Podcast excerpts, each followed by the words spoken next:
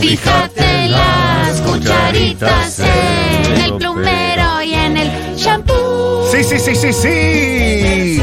Son los objetos maravillosos. Esas cosas que están diariamente ahí. Yo hace, hace bastante tiempo que diariamente tengo este objeto maravilloso, ¿eh? No me privo de semejante placer. No, este es un objeto de todos los días. El objeto maravilloso de hoy es Charlie García.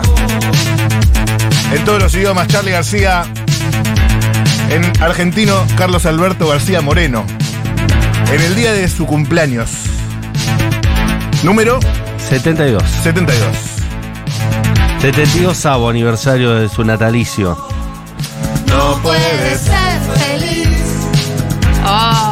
Con tanta gente habla. Todo me pega emocionalmente en estos días, es tremendo. Eh, está con nosotros Natalio Valderrama, autor del libro El Aguante, una vida con Charlie García. Hola Natalio, gracias por atendernos, loco. ¿Cómo estás? Hola, ¿cómo andan? Gracias por, por llamar. Por favor, faltaba más. Buenas tardes. Estamos con mucha ganas de charlar sobre Charlie García y sobre este libro que estás presentando, eh, editando. Está eh, recién salidito está del horno. Recién eso. Como pan caliente, ¿verdad? Sí, sí, está recién sacado del horno. Charlemos de Charlie. Dime primero el libro, la sinopsis, la contratapa, lo que. lo- de, qué se- ¿De qué la va? La contratapa no dice nada, a propósito. Me parecía que estaba spoileando todo el disco. Eh, todo el disco, todo el libro. Perdón. es un lindo Pero, eh, sí, eh, bueno, como dice ahí, es una vida con Charlie García, que es eh, mi vida, eh, acompañada por, por todos sucesos de, eh, con Charlie y con, con todo, con su música, con su obra, con, con él. Tuve la oportunidad de conocerlo, transitar con él un año y pico. Este, yo hacía una página web, se llamaba El Aguante, eh, a, a fines de los 90, eh, que tuvo una muy buena repercusión en ese momento en la, en la incipiente internet. Y, y bueno, y, de hecho a través de la página pude hacerle una entrevista a él. eh, en dos partes, dos días diferentes. ¿Te acordás los títulos Así que, de las entrevistas? Como los títulos. No sé, el- el- algún textual que hayas puesto en el encabezado. No sé si en ese momento se hacía. Es que no hubo encabezado porque No hubo encabezado. era una página web, entonces eh, yo caí con una cámara, en realidad fue así. Yo a Charlie lo conocí en el 98 a través de un video que le mandé, que él le gustó y me llamó para agradecer. Y nos dejó el teléfono para que lo llamemos cuando queramos. Y bueno, entonces cuando logro llamarlo, porque en realidad llamó a la que era mi novia en ese momento, eh, cuando logro comunicarme con él después de varios llamados, este, que me atiendan filtros y demás. eh, le tiro, viste, voy conversando con él y me dice, bueno, nos podremos conocer, le digo yo. Y me dice, no, eh, así está bien, por ahora está bien. Entonces digo, no, yo lo quiero, yo lo quiero conocer. Excelente. Y en mi, en mi trabajo yo miraba diarios, mi- le- cuando yo llegaba a las 3 de la tarde tenía que ver seis diarios de- del día, eh, y uno de los diarios era Clarín. Y Mm. Clarín los miércoles, en esos finales de los 90, publicaba un suplemento de informática. Y al miércoles siguiente dice, ¿cómo publicar una página web? Y dije, chau, es por acá.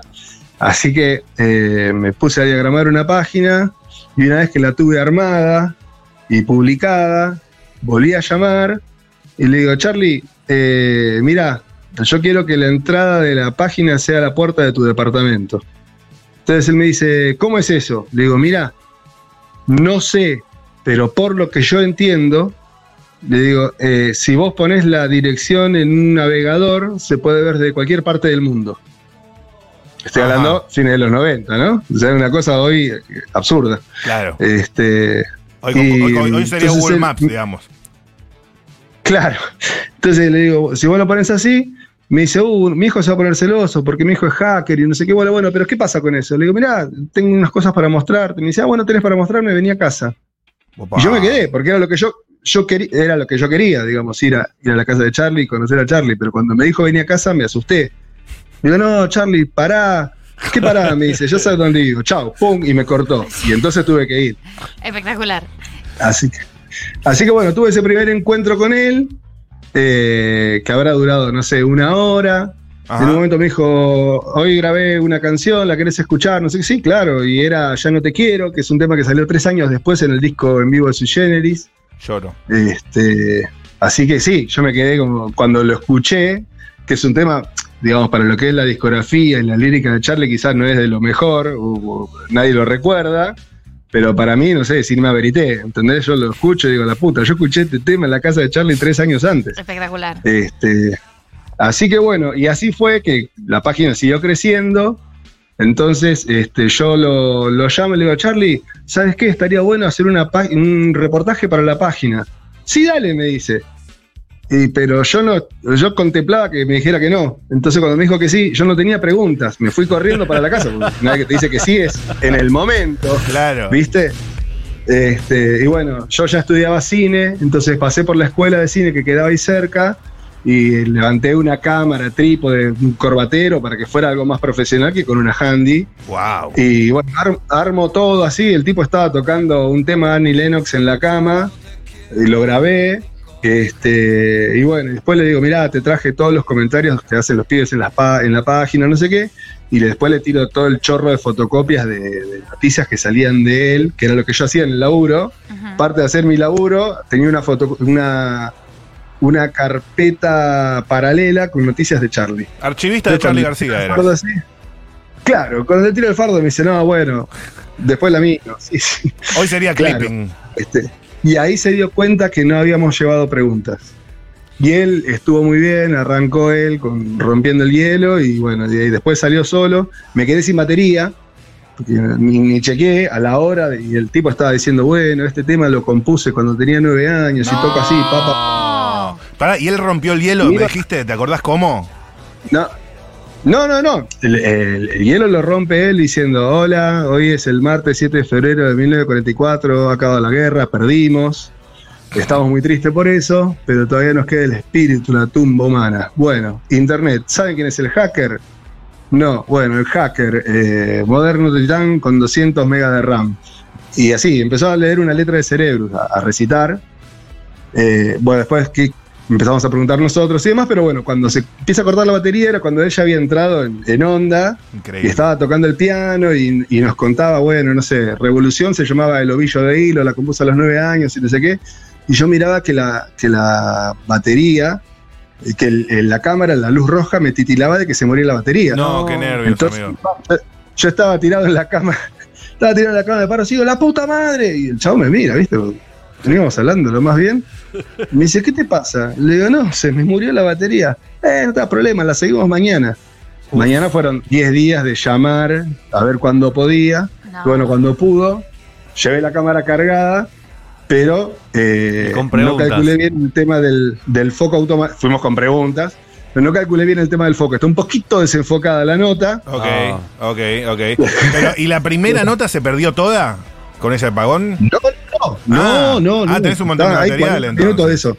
Bueno, eh, en el libro está transcripta la nota completa, eh, hasta donde dio la batería, digamos, y después hay unos códigos QR que te muestran los videos, digamos. Yo te digo, le hice una nota a Charlie, eh, vos ves el QR, eh, lo apuntás con el teléfono y te sale la nota. Yo eso todo lo, lo armé en un canal de YouTube para acompañar el relato, digamos, que veas que no te estoy chamullando. que esto va- Espectacular. Hermoso. Nato, ¿cómo andas? Eh, Matías Castañeda te saluda. ¿Cómo andan? Hola Matías, ¿vamos a cantar Menta y Limón en algún momento? Podemos hacerlo. podemos Opa, se hacerlo. picó, ¿eh? No hoy. Eh, No hoy, no no hoy, hoy tiene que pero- ser en otra oportunidad. Cuando se nos, nos estamos quedando sin batería, voy- venite mañana. Eh, Nato querido, ¿cómo estás? Bien, bien, contento. Contento y ansioso porque ahora el, el jueves vamos a presentar el libro en la confitería del Molino, ahí en Calle Rivadavia, Ay, qué en la esquina del Congreso. Amo. ¿Y cómo, la cómo- confitería todavía está cerrada, pero, Sí, pero claro. me la prestan. No, pero está bueno para ir a, verla porque está cerrada hace tanto tiempo que hay mucha gente que quiere ver cómo está por adentro. Así que... sí, igual mucha gente no puede entrar porque tiene capacidad limitada, pero el que quiera venir me puede escribir a Natalio Valderrama con B larga arroba gmail.com. Ok. Este, y debemos hacerlo en un lugarcito. Bien, eh, la presentación, ¿con qué, cómo la estás pensando? ¿Va a ir gente que conoce la obra de Charlie? ¿Alguien que haya leído el libro, amigo tuyo? ¿Cómo está? Mira, mi idea era hacer algo chiquito para familiares y amigos cercanos. Ok. Pero esto se, se expandió un poco más de lo que yo pensaba. Eh, y bueno, va a haber una muestra de fotografías de Maximiliano Bernaza, que es el autor de la foto de tapa. Fotografía Charlie entre el 97 y el 2021. Ujú. Unas fotos fantásticas. Algunas hay girando por internet, pero otras no. Este, está buenísima. Y la musicalización, desde que la gente entra hasta que empiece el evento, eh, va a ser a cargo de Guido Espina, que va a estar al piano tocando unos temas de Charlie de fondo, así lindos. Bien, eh, este- recién estábamos hablando de la canción que compuso Charlie a los nueve años y también sé que en algún momento eh, Corazón de, de Cemento era, ¿no? O Corazón de Hormigón. Corazón de hormigón, la Corazón que canta con. Palito Ortega en Kid Hill. Que canta con Palito Ortega también, la había compuesto recontra chico, ¿no? No sé si es a esa misma edad. Recontra Chico, él dice que es, su primera canción está entre esa o Espejos, que él la odiaba porque la mamá le decía Carlitos toca espejos todo el tiempo cuando caía gente. Así que Corazón de Hormigón es una de esas y aparentemente está dedicada a la madre. Espectacular. Eh, era tan prolífico que ya había escrito un rock and roll a los nueve años, 10 años.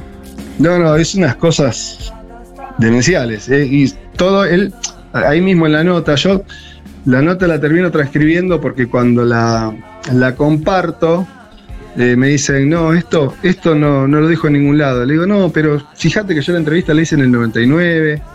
Era la época más mediática de Charlie, salía en todos lados, todo el mundo le preguntaba cosas, siempre había algo para.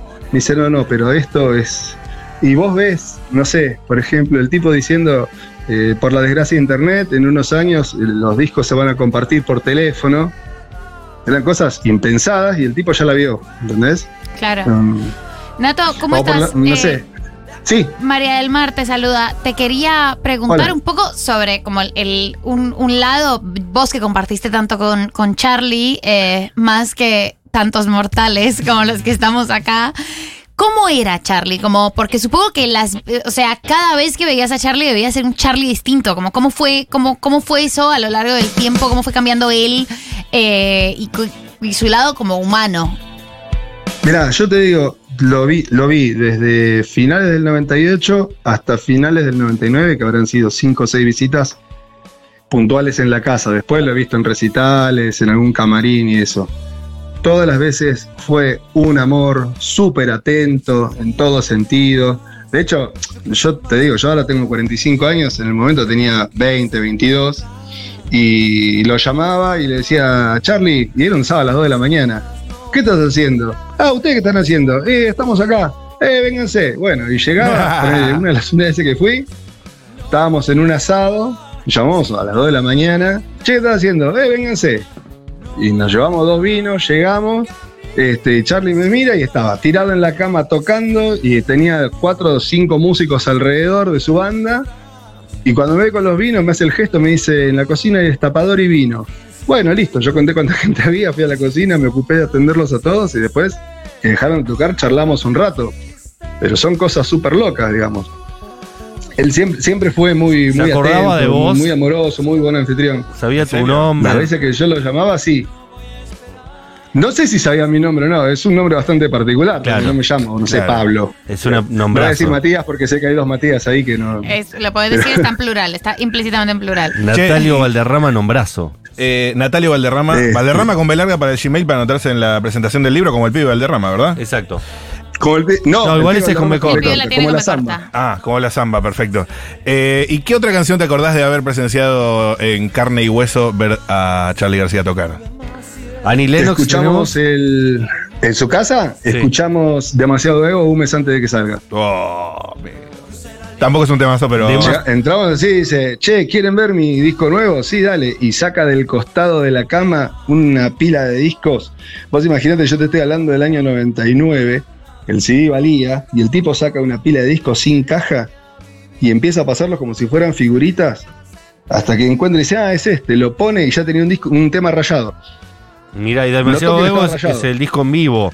Eh, ¿No? El disco vivo. Es el disco que sí, hace. claro, demasiado el de Puerto Madero. Que podemos eh, cerrar contando la anécdota con Eve Bonafini, ya que está.